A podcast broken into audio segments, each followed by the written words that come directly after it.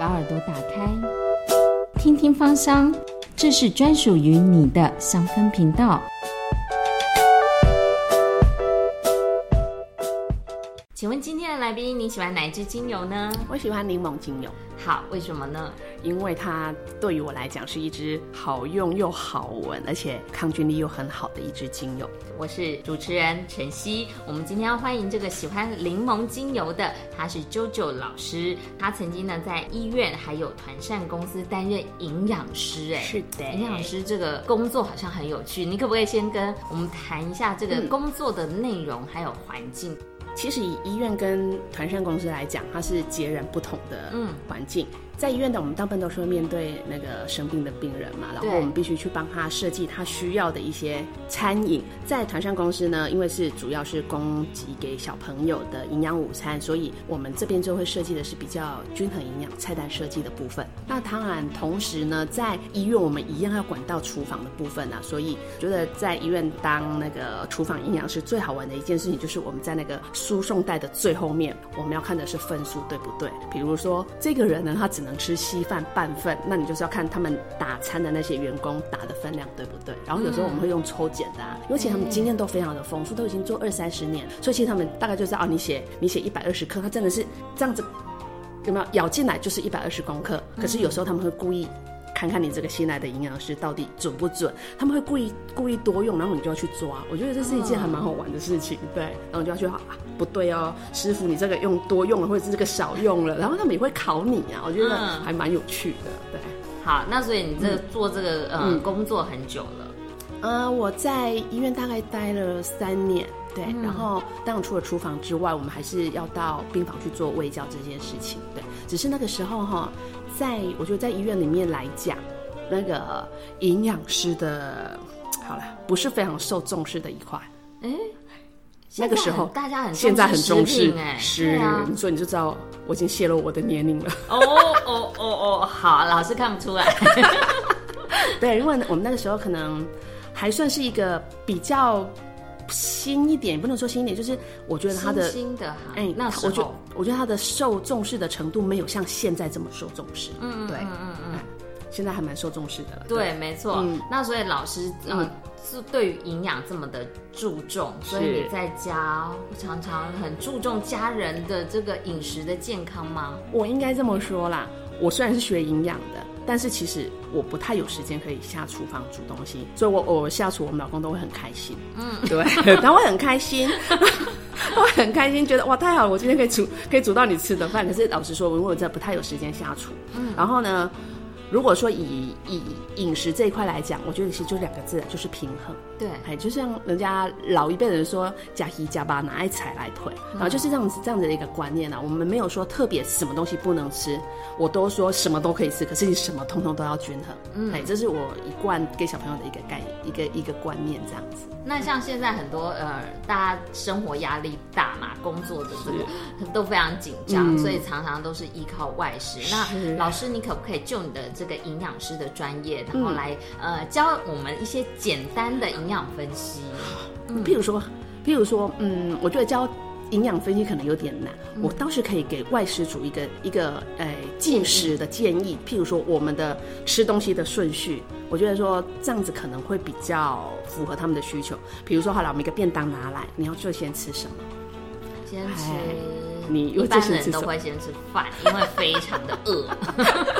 因为一般来做的 没有。其实一般来讲，如果我们说不想要，好了，我我们然后你不想要吃那么的多，或者是你不想要吃入太多，那一般来讲，我们的我我们的进食的顺序其实应该先喝汤，然后然后再吃青菜。哎，吃完菜之后就是肉啊、蛋啊、鱼跟饭一起吃，这是一个比较 OK 的一个一个进食的顺序，然后也会让你吃东西。比较不会吃进那么多热量好了，哎，然后记得吃饭的速度一定要慢，嗯，对，一定要慢，才会让胃会比较好吸收。不是，因为二十分钟之后，我们的饱食中枢才会提醒你你吃饱了。你如果吃太快，你那个前二十分钟吃入太多，其实已经超过你的热量所需的，你就一定会变胖。所以一定要吃慢。这个进食建议太实用了，这是真的。我觉得还是要啦，因为现在人有时候真的是外食都很油啦。那当然，我们不用到那么的吹毛求疵，因为有的人他真的会准备一杯热开水，然后吃青菜都会过油，嗯，就是过水之后把那个油捞掉。我以前会诶，这个真的是，这个真的是那个决定要减肥的人在做的事情啦。嘿，我只能说，你就是尽量好把它菜捞起来，然后那个油滴干净一点再吃，这样就好了。不用吃的那么辛苦，然后一定要一个，我我刚刚有讲要一个平衡的概念，也就是说，如果你这一餐吃了大餐，你下一餐就吃少一点就好了，没有说你吃了大餐之后，你的下两餐都不能吃，我觉得这反而有点矫枉过正，你就记得吃少一点就好了。好，说到这样，我好像已经快饿了。但是 我们还有更重要的问题要问。我们知道啾啾老师呢，除了是在这个呃医院团膳公司是曾经担任过很厉害的这个营养师之外，他同时呢也是一个很厉害的芳疗讲师。所以呢，我们要来问一下，就是呃，我们吃菜，嗯菜就会想到植物嘛，然后植物就有它的营养。是，对。那您可不可以来跟我们谈一下这个嗯？精油啊，对我们的身体健康是有什么样子的好处？我们这样说好了，因为其实我觉得有一阵子还蛮流行所谓的全食物营养。其实你把它搭搭在我们吃的食物跟精油来看，我觉得还蛮搭的，还还蛮贴切。因为你看哦，如果说我们以甜橙，甜橙对甜橙以甜橙来讲，你看我们一般来讲，我们吃的是里面，然后我们一般在做营养分析，它可能就是说它可能就是维生素 C 比较高啊，含有纤维质，可能就是类似这样子的一个分析。可是呢，我们如果用在果皮上面，因为那个我们的甜橙精油它是压压榨果皮来的，所以你看它刚刚好就是又有果皮的。那个营养成分，然后又有果肉的营养成分，一个吃的，一个喝的，或者是说你要外用的，我觉得都很 OK。所以其实我觉得反而呢，我们在吃吃东西跟搭配，好了，我们说全全食物营养这件事情来讲，我觉得它反而是一个很贴切的一个哎使用方法。好，那啾啾老师刚刚有提到这个精油其实就是植物的最营养的成分嘛？嗯，呃，现在很多人会有一个这样的问题哦，就是说。到底精油可不可以拿来这个口服？嗯，基本上呢，我是不赞成口服这件事情，因为我们家开健保药局，所以呢，常常会遇到有些客人，就是譬如说会拿那个普拿疼来讲好了，就是个止痛药嘛，然后呢，他常常呢买了一整盒，然后晚上回来又再买一盒，我们就会随口问说，啊，你不是早上才买，为什么现在又来买？他就他就会跟我们回答说，啊，吃了都没有效，所以它会一颗一颗再一颗，可是你知道其实。这种东西呀，它就是有一定的剂量。可是你知道，这个是药品，它都会这样子随意加量，更何况是精油。如果说以市面上可能有人会建议说你可以口服精油，然后他们的说法可能是这个是个农产品，所以它是一个天然安全。可是请记得，天然不代表是安全的东西。而且呢，再加上呢，我说了嘛，药品我们都知道它是药品，都可以自己加量、加剂量去做口服这件事情，更不用说那个精油这件事情，因为他们会觉得这个是很天然的，所以我可以。吃多一点没有关系，反正一滴我没有感觉嘛，再来一滴。可是事实上呢，精油一定有腐蚀性，然后我们的口腔黏膜又薄，所以你去做口服这件事情，它一定会去伤害到你的口腔黏膜这一块。好，就算你很顺利的，你口腔黏膜没有被伤害。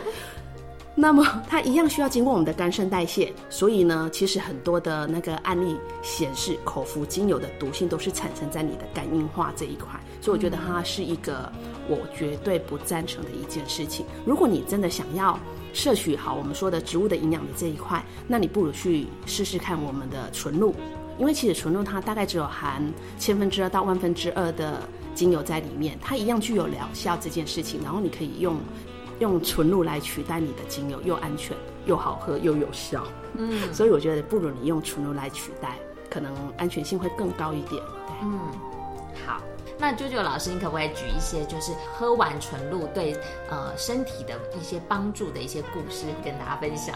有一些学生呢，因为他本身就是那个，你知道我们女孩子都会有经期上面的困扰，嗯，多多少少都会，然后他刚好是可能正要。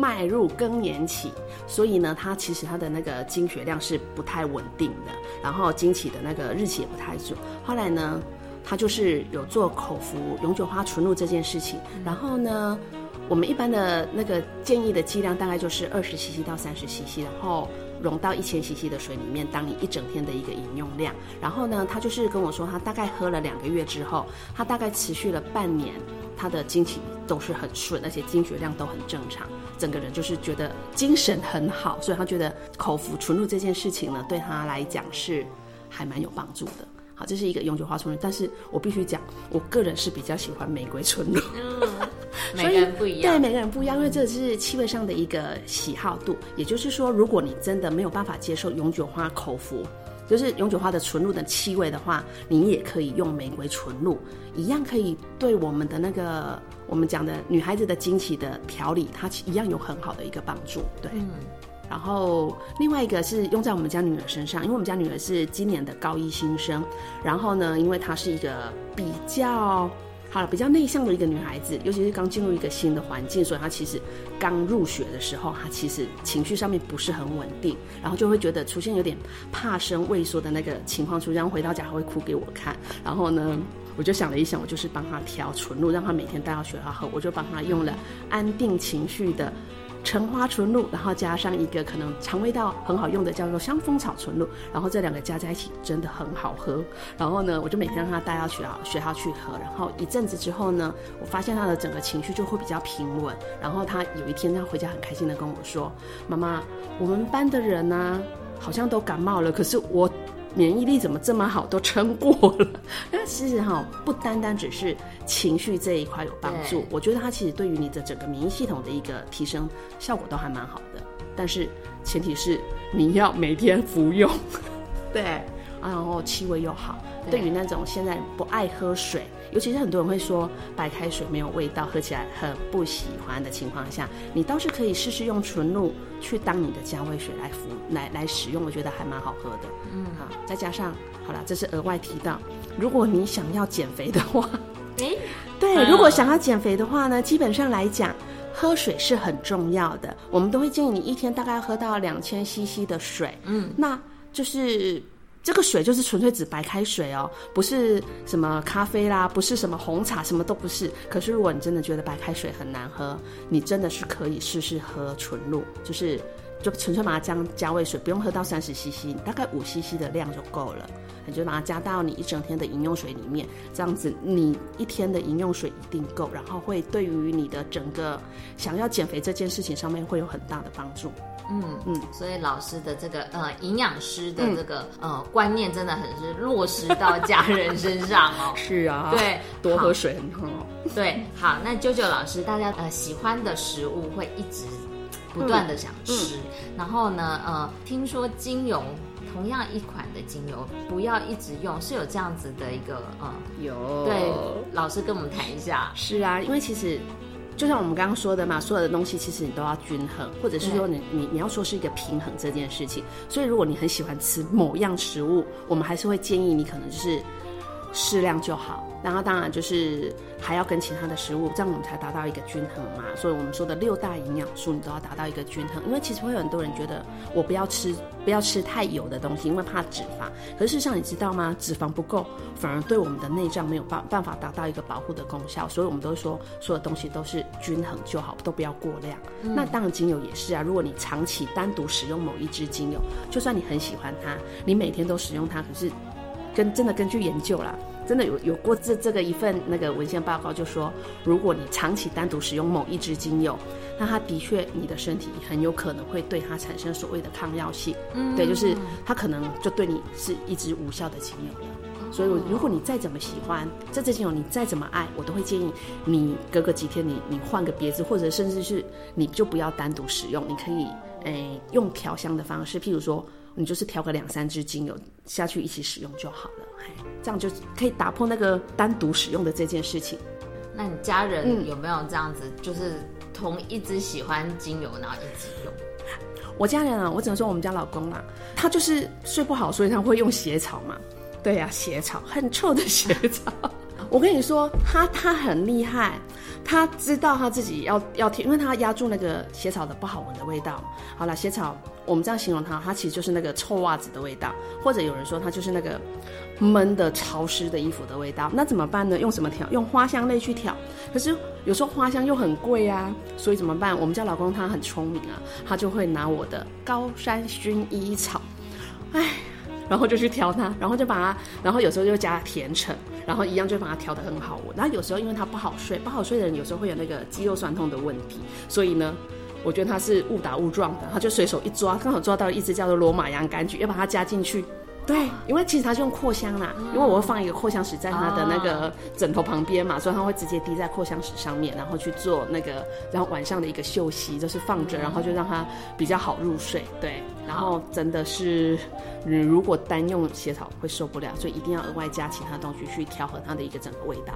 好，那今天的这个好实用的分享，告诉我们不要吃同一款食物，然后也不要同一款的精油一直用。对对，然后多去认识一些，打破自己的观念。对对，就是哎，跟血草我还不行，那 我我试着打破一下。没关系啦，因为血草是用在重度失眠者，如果你不是重度失眠者，就不需要。对对，很好睡这样。